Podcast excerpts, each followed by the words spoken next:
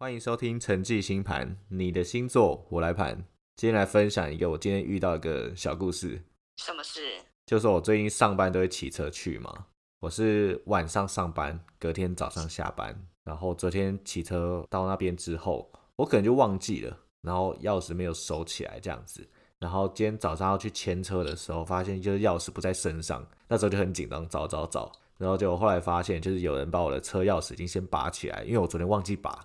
拔起来之后，然后放在我的前面置物柜里面，然后遇到好人呢。对我当下想说，哦，新主人也太好了吧！这世界充满了爱跟善良，然后就想说，算是不幸中的小确幸。把车牵出来之后，我想说，我下意识好像应该要检查一下车厢里面有没有东西不见。是，一打开发现里面的东西真的是被翻乱到一个不行。是你原本就乱吗？没有原我原本蛮整齐的，就是什么东西该放什么，虽然东西比较多，可是算是蛮整齐的。然后就一打开，我真的是傻爆眼很明显就是有被翻过。我觉得他蛮奇怪的，他要翻还让我知道他有翻，就是理论上不是应该翻完之后可能会那个物归原位这样子啊？如果你有拿到你想要的东西，就拿走之类的。因为很急啊，他又不知道你上夜班，他可能想说你等下就出来了哦，也是也是有可能，就是赶快翻一翻，然后赶快盖回去，然后盖回去就算了，就他钥匙还把我放在那个 前面置物柜里面，所以我当时心情超复杂的。你是要偷还是不偷啊？你是帮我还是不帮我？是怎样？就是先做完这件事之后，然后把钥匙还我，然后消除一点自己的罪恶感，是不是？因为他如果真的骑走也很麻烦的，一定很容易被抓到啊。但是如果只是顺手牵羊你车厢的一点东西，你可能会觉得算，反正车没有不见就算了，可能不会跟他计较。但是其实我后来翻一翻，因为我里面东西才太多了，我只记得大概有什么东西，所以目前为止的话是没有发现有少什么东西。但是也有可能已经有些很重要的东西被偷，但是我自己不知道。车厢会放什么很重要的东西？哎，没有，我之前真的会。放一点钱在车厢里面，哦，有的时候会，你想说，反正也不会有人平常去开你车厢或干嘛的啊。对，因为有时候出门可能就忘记带钱包，或是临时你要找钱什么东西的，是，然后就车厢放一点钱这样。但我已经忘记我没有放钱这件事情了，所以蛮想知道大家的反应会如何。就是当你发现你的机车就是被开过车厢乱翻一片之后，然后发现你的车钥匙他有帮你收起来，整件事情到底该做什么样的情绪反应？一开始还想说，哎呦，遇到好人，然后后来又觉得，这这样算好人吗？我也不知道哎，我现在心情超复杂的，是一个很矛盾的心态。是今天发生的事，是？就是今天早上，我到现在还是还是觉得，好像我的机车被侵犯，会有一点点。对，到底是在翻什么意思？有点看不懂。好了，这个分享一点今天的小故事。那今天的话，我们的节目。要轮到的是台南李小姐，是，所以我直接来讲了，是不是？来讲起来。呃，台南李小姐的这个星盘，我觉得很有趣，因为她的太阳上升跟月亮全部都是土象星座。第一次看到那么土的人呢，而且她是三个星座分别不一样，处女、金牛跟摩羯，她全部上榜，这个很酷哎，到底是一个什么样冷血理性的人？说说人家很土，我觉得你真的会给人家揍死。三个土土土土土象，就是他是一个很理性的星盘配置。哎，就是说他人生可能会好像都是做什么事情很认真的感觉，然后没有什么感性的成分，然后可能也不不是很幽默，因为他就是很认真在跟你讲话，就是你不要跟他开玩笑那种感觉。我觉得第一次看到这种星盘，我觉得很有趣。对，然后土象三个都有这样。对。我们要，我们等下慢慢来看好了。好的，好，我们先讲说，他太阳是落在处女的第五宫。那我们处女座，我们就是最常讲说，他们就是某种程度上很龟毛，但他们其实不是龟毛，他们只是因为想很多，他们希望每一件事情都可以做妥善的处理，然后是一个很注意细节的星座。但是也是因为他们太注意细节了，所以说他们会让人家觉得说。很挑剔，所以就会形成我们常说的，就是你很龟毛，你的规矩很多这样子。但其实处女座他就只是想要把事情做好，做的完美这样子。所以说他可能有的时候就会让人家觉得说，哦，他太碎念了，甚至会觉得说，关你什么事啊？你会不会管太多？但其实他们就只是希望这些事情都是照着规矩来，他们有一套自己的标准准则啦。对啊，嗯，那那其实某种程度上，我觉得处女座它也是一个很神秘的星座。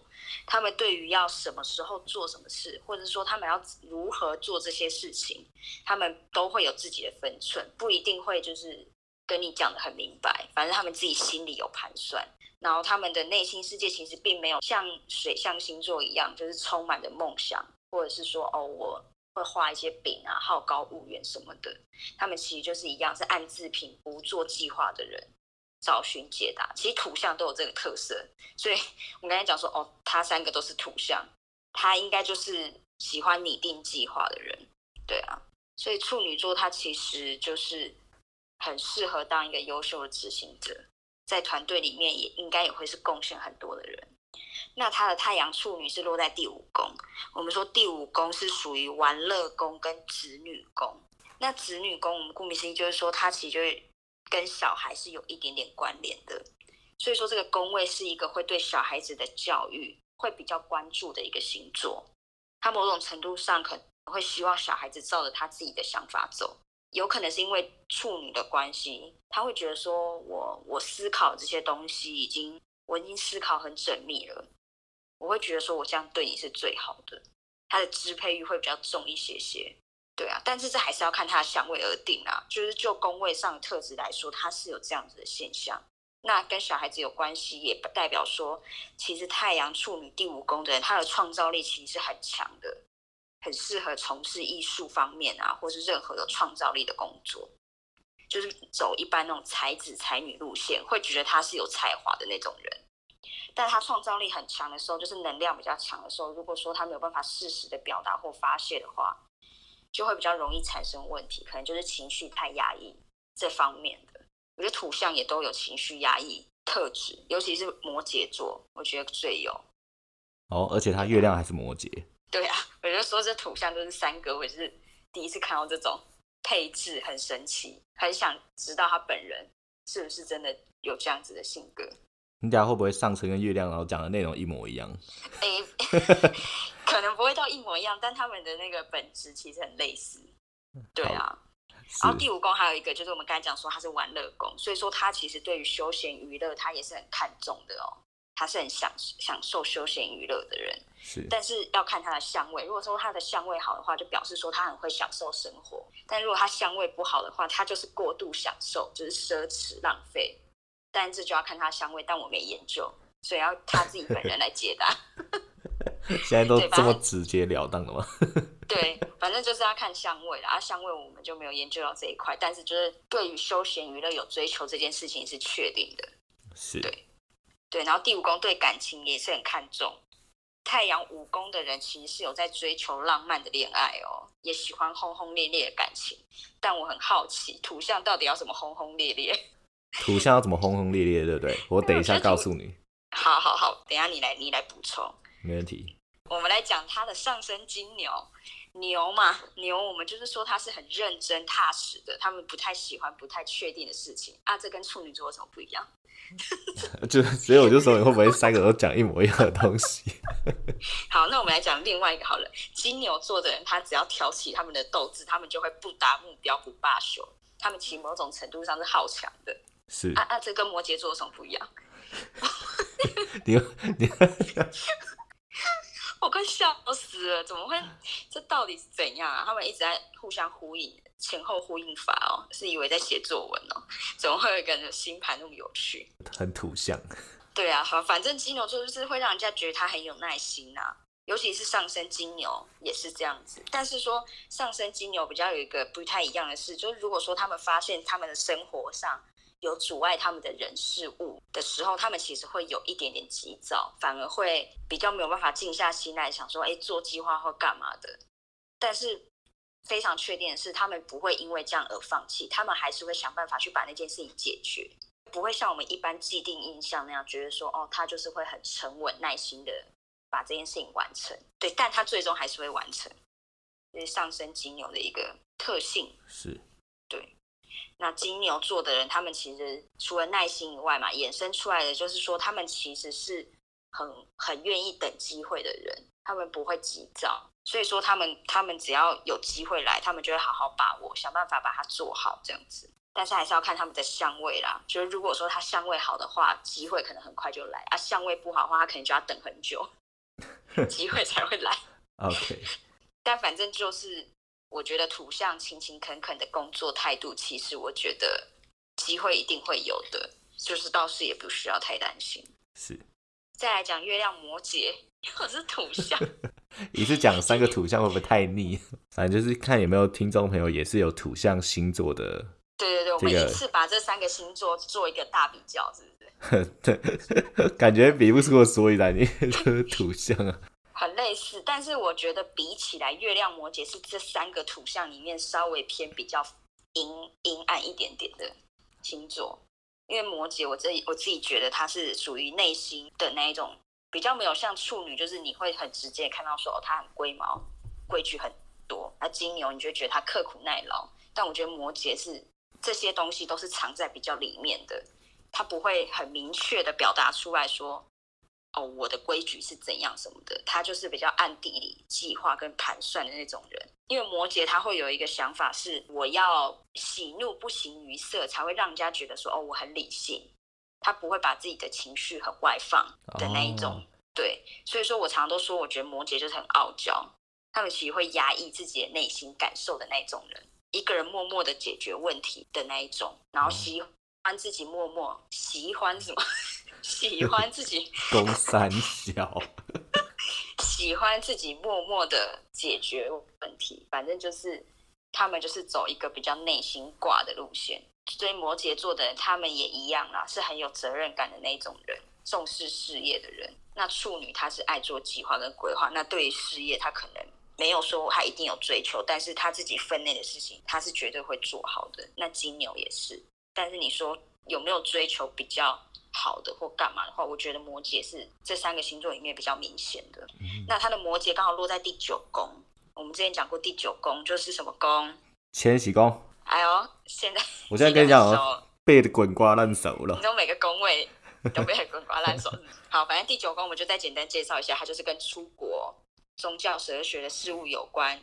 所以说心灵上的话，这种配置会让月亮在九宫的人对于国外或是异国的事物有着高度及浓厚的兴趣，或者是对哲学思考之类的事情，也是会有很高的兴趣。我们要补充一下，摩羯座它其实是一个传统观念比较深刻的星座。所以说他对于自己接受的观念不太会有怀疑的态度，他比较没有那么容易接受新事物，所以我觉得他摩羯落在第九宫这个地方，我觉得其实也蛮特别的，是一个我觉得有一点相似的一个概念，一个是很喜欢接受新事物的宫位，那一个是我本命是我不太喜欢接受新的东西，所以说我觉得摩羯座入九宫的人，即使他出国游学，他最终也是会想要回到自己出生的地方。接受熟悉的生活环境还有节奏，所以其实摩羯座第九宫的人，我觉得他其实并不渴望远行，他其实是反而是在心灵上，他们可以很天马行空，想得很远，想得很多，心灵上他想去哪里就去哪里的那一种，但他身体其实并没有觉得我一定要往外跑，所以说他其实想象力有的时候我会觉得他比水象星座还要丰富。所以我常常说摩羯，他也是一个内心剧场蛮多的星座。那这个跟处女还有金牛比起来就比较没有，他就是比较有那么一点点这样的特质。对啊，如此，对，所以摩羯座第九宫的人，其实他就是虽然说他常常都表现一副就是，哎，我很理性，没什么表情，会让人家觉得，哎，好像事不关己，不想要让你看到他里面内心的世界，但他其实是。在思考方面，他其实是蛮优秀的，只是说他不喜欢把自己的那个想法或者是思维全部都摊出来给大家知道。他们不想要为了这个东西求表现啊，他们觉得说，呃，我要讲出来，然后让你崇拜，我觉得我很厉害这件事情，他们是觉得很愚蠢。他们是觉得哦，我们的厉害是我们自己内心知道，然后散发出来，别人会知道，不需要用嘴巴说。哎，是在攻击我们狮子座吗？我刚刚一直在想说，你现在是在嘴上笑，我是说这个九宫的特质，摩羯座他就是比较内心的星座，他们不是会那种，就是说哦，我要表现出来给你知道，让你知道说哦我很优秀。他们是会自己在内心默默的处理这些东西，所以我常常说狮子是外显的王，但是摩羯我觉得他就是内敛内心的王，就他们是有在追求这件事情的，而且他们是希望可能也可以当领导者、权威者，他们自己也是很负责任的态度。所以说，他们其实，在某种程度上，主管也会很愿意把事情交给他们，因为他们会想要追求更好的。说是我对于这三个图像一个大致的分析。其实图像这三个都讲完了，就发现他的水星啊，他水星也落在处女。哦，第四图。那你有没有想要补充的？水星位于处女座的人呢，他其实对自我要求其实蛮高的。然后他跟那个之前说的水星双子一样，他其实两个都是天生具有过人的语言天赋，很善于思考跟推理分析，然后处理事情都会很客观、实事求是，不太容易被感情影响。也因为如此啊，所以他们比较喜欢做一些分析研究啊，安排行程，凡事都会要求处处到位，然后对于细节都会非常的要求。然后他们都有一些出众的组织及逻辑能力，在职场上的话，就比较适合做那种决策者或顾问等等的角色。像刚刚说他的月亮摩羯就是内敛的王，所以其实所以某种程度上来讲，他们这样的人作为一个决策者，算是一个适合他的位置啦。因为要求比较高，所以比较容易焦虑。对于不满意的事情，可能就会开始碎碎念啊、碎嘴这样子。时时刻刻这种战战兢兢的个性啊，有时候要注意是不是让共事者很有压力。然后再来是说他的水星处女，然后落在第五宫。第五宫的话，我们前面好像有讲到，它就是那个太阳完全一样的配置，哎，对对对对，基本上水星落在第五宫，我们都会说这个宫位跟这个水星会联想到的是跟男女的感情比较有有关系，然后。同时也代表怀孕啊、小孩等等的。水星落于第五宫的人啊，对于另外一半也希望会是一个冰雪聪明或是博学多闻的人。对于子女的教育非常重视。前面有提到说，本身水星处女的人，他们善于用自己思考逻辑强的优势，然后能给予情人或是子女很多不一样的惊喜或点子。不管是在生活或是教育，都是这样。如果没有意外的话，一家子很有可能都跟聪明脱离不了关系。哇，对，就是一个很很重视教育，像前面提到的，很重视教育，所以他的家教很好，要不然就是他们的成绩很好之类的。基本上他们教育都会是蛮出众的，所以我觉得很厉害，就是一个很优秀的一个星盘基因。因为因为水星就是主宰，上次我们说管双子嘛，他其实也管处女，所以说他们对于就是思考逻辑啊这种事情。算是蛮在行的，对，而且他本身又是很会安排事情、会计划的人，而且他们对于细节非常要求，所以他有可能会对于小事情呢，可能行为举止都可以注意到很细节的部分，是对，所以我们才会提到说他可能就是家教很好，教养不错这样子。然后再来是提到比较不一样的，终于脱离土象了。再来是讲到他的水星是不是金星？哦，到金星是在睡是不是？快要笑死。然后再来是讲到他金星狮子的部分。我们之前有讲过，金星狮子的人最主要感情的部分，就是他们通常都是总裁，对，霸道总裁。然后再来是他们这种人啊，都是最慷慨、最大方的爱，霸气的爱啊，霸气的爱，勇于表达这样子。对。然后这种光鲜亮丽而且吸引众人目光的恋爱是金星狮子所向往的。哇，那不就跟刚刚那个太阳五宫是一样的，有在追求轰轰烈烈的感情。我就说他的星盘其实前后都有呼应到。然后这种金星狮子的部分呢，其实上一集没有提到的是年龄啊和经历对于金星狮子的人影响其实很大。年少轻狂的狮子啊，重视追求数量或是别人所向往的猎物，常常会让人家觉得稍微有点轻浮不定，为了追求而追求。但是随着年纪和历练，渐渐会变得成熟，而且开始转变为重质而不重量，相对稳定。不变的是，他对于感情总是大方大气，这个是金星狮子一个很大的优点。另外啊，我们可以看到他的金星落于第四宫，第四宫之前其实有提到过，第四宫是什么宫？田宅宫，没错，第四宫是田宅宫这一类的人呢，会追求家啊、房地产这个部分这样子。这跟土象就是有呼应到啊，土象就是走实际路线啊。对，就是走一个很实际的路线，所以这一类的人呢，会追求一些安逸愉快的家庭生活，对于理想的家会有很严格的要求及渴望。而且从前面看到这边，其实他对于家是非常重品质的，然后再加上。